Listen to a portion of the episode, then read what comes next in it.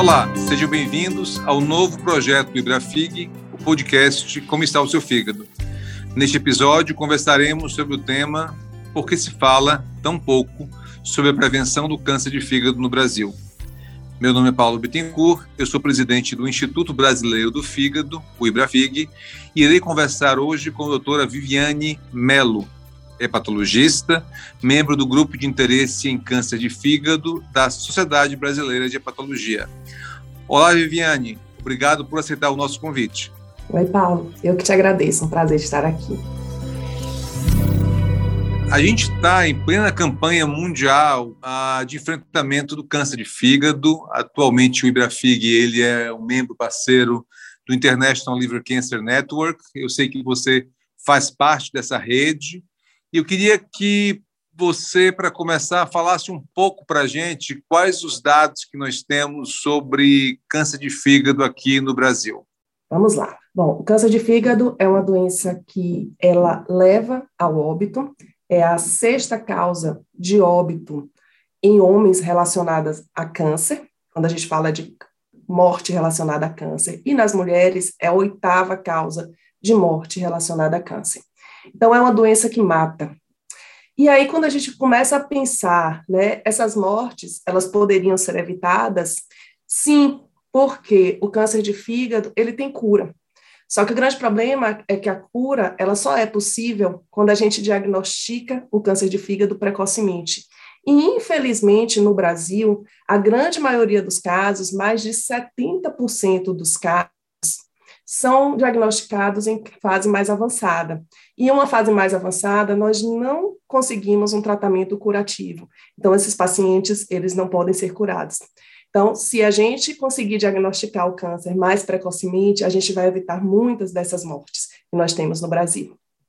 Parece que uma análise que foi feita até com a participação de alguns colegas nossos pelo a DataSUS, né, a base de dados, mostrou que dois terços das pessoas ah, no Brasil têm diagnóstico de câncer de fígado numa fase na qual só está ah, possível tratamento de suporte, né, paliativo, com uma chance pequena de sobrevida. Isso é uma coisa importante, acho que a gente tem, na verdade, que pensar um pouco aí, orientar as pessoas sobre prevenção, né, sobre fatores de prevenção. A gente fez uma pesquisa agora, Viviane, em Datafolha, perguntando para os brasileiros acima de 18 anos o que, que eles achavam que podia causar câncer de fígado. As pessoas falaram muito do álcool, falaram do cigarro, do tabagismo, um pouco sobre gordura no fígado, mas a maioria negligenciou o risco das hepatites virais, né?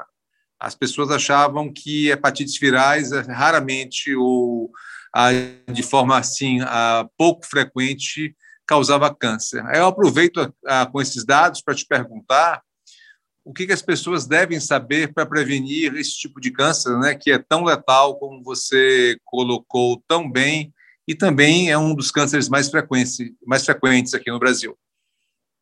Pois é. O câncer de fígado, ele está relacionado às doenças crônicas de fígado, especificamente a cirrose. A grande maioria, 90% dos cânceres de fígado tem relação com cirrose. E a gente sabe também que 30% dos pacientes que têm cirrose, ao longo da vida, eles vão desenvolver câncer de fígado em algum momento. Então, é uma doença que a gente tem um grupo de risco que é determinado, tá? No nosso meio, a gente sabe que as principais causas do câncer de fígado, então, assim, como a gente sabe que está relacionado à cirrose, então, os grupos que têm um risco maior de ter câncer de fígado são exatamente aqueles grupos que têm aquelas pessoas que têm um risco de ter cirrose. Então, os fatores de risco da cirrose são iguais aos fatores de risco de câncer de fígado. Então, no nosso meio, as causas principais de cirrose e câncer de fígado são o álcool, as hepatites, principalmente as hepatites B e C, que são as que estão relacionadas, e a esteatose hepática, a gordura no fígado. A grande maioria das pessoas não sabe que a gordura do fígado, que é uma doença que é considerada como comum, como de baixo risco, que não tem um, um problema maior, que habitualmente não, não tem um tratamento específico, a grande maioria das pessoas não sabe que essa doença ela pode levar, a gordura no fígado, ela pode levar à cirrose e também ao câncer de fígado. Então, quando a gente fala em prevenção, a gente tem que falar de prevenção exatamente dessas doenças. Então, se, a gente, se eu quero evitar o câncer de fígado, eu tenho que evitar a cirrose. Para evitar a cirrose, eu tenho que evitar o uso abusivo de álcool, porque o uso excessivo de álcool vai levar à cirrose. A gente tem que falar em prevenção de hepatite. Então, a gente tem vacina para hepatite B, que está disponível para a população, então temos que vacinar o máximo de pessoas possíveis para hepatite B a gente tem que testar um número maior possível de pessoas para hepatite B e C e tratar aquelas pessoas que tenham, porventura, o diagnóstico. A gente sabe que são doenças que têm tratamento, a hepatite C hoje tem cura, então a gente tem que curar essas doenças. Aí, a gente, quando a gente fala de que a gente tem que prevenir hepatite B e C, então, o uso do preservativo nas relações é extremamente importante. Evitar compartilhar elementos perfurocortantes, então, alicate de unha, ter cuidado com. É, quando você for no salão, né, levar sempre o seu alicate, é, elementos de, de uso odontológico, tem que ter um controle maior.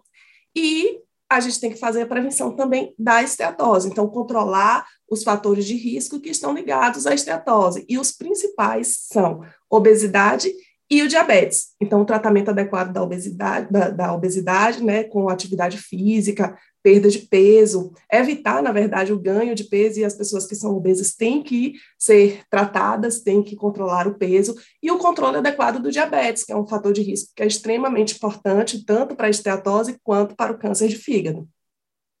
Isso aí, Viviane. Lembrando para as pessoas que a vacinação para hepatite B está disponível pelo SUS, ah, se uma pessoa não tiver tomado as três doses, ela não está plenamente vacinada.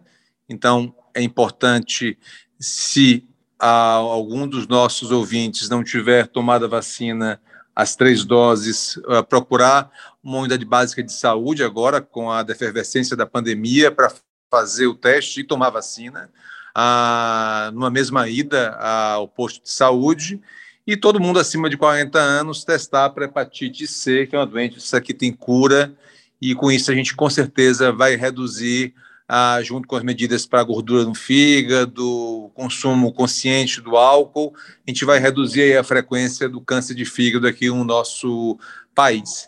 Mas quando a gente fala que câncer de fígado está associado à cirrose, e quem tem cirrose, quem sabe que tem a cirrose, como é que pode fazer para a prevenir ou pelo menos diagnosticar o câncer de fígado numa fase na qual ele tem tratamento, numa fase precoce. Quais são as recomendações? Vamos lá. Quem tem cirrose, a gente já sabe, eu já falei que tem um risco aumentado de ter câncer de fígado. Então, a gente tem comprovação científica de que os pacientes com cirrose que realizam ultrassom de abdômen a cada seis meses eles têm uma chance maior de detectar o câncer de fígado de forma precoce. E quando a gente diagnostica em, de uma forma precoce, numa fase precoce, a gente tem uma chance maior de curar o paciente. Então, todo paciente com cirrose deve realizar ultrassom de abdômen a cada seis meses, além de um exame de sangue, que é a alfa-fetoproteína, que aumenta a nossa chance de diagnóstico do câncer de fígado. E isso é extremamente importante, Paulo, porque um estudo que nós realizamos agora na Sociedade Brasileira de Hepatologia mostrou que os locais que fazem tratamento de câncer de fígado, a gente tem muita dificuldade, você sabe disso, a gente tem muita dificuldade de acesso ao tratamento do câncer de fígado. Só que os locais que têm tratamento disponível é muito mais fácil tratar, porque a gente tem muito mais acesso aos tratamentos que são preconizados numa fase precoce do que quando a gente tem uma doença avançada. No Brasil é mais difícil tratar, porque são medicações de maior custo que no SUS a gente não tem disponível ainda. Então, é muito mais fácil tratar um paciente e curar um paciente que é diagnosticado numa fase precoce do que aquele que é diagnosticado numa fase tardia. Então, a gente tem que realmente fazer ultrassom de rastreamento, porque a gente vai conseguir curar mais e tratar mais esse paciente, que é, são aqueles que a gente tem acesso ao tratamento.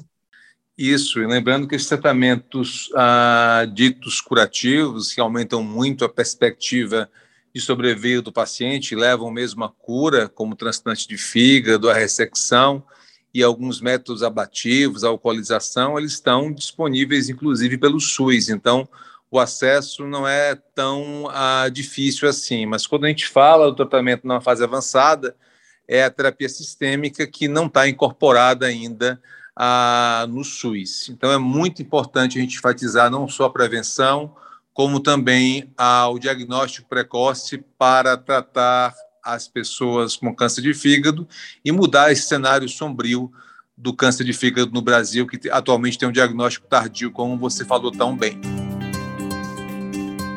Viviane, muito obrigado. Ah, nós estamos aqui ainda começando novembro, ah, dentro de uma campanha mundial de enfrentamento do câncer de fígado, e nós falamos ah, sobre o assunto de forma bem clara para alertar as pessoas sobre o risco e a possibilidade delas prevenirem esse tumor se apropriando de sua própria saúde, ah, das condições de ter uma vida mais saudável. Você acabou de ouvir mais um podcast como está seu fígado, do Ibrafig. Todas as edições estão disponíveis no site www.ibrafig.org.br e também nas principais plataformas de streaming. Nos encontraremos no próximo episódio. Até lá!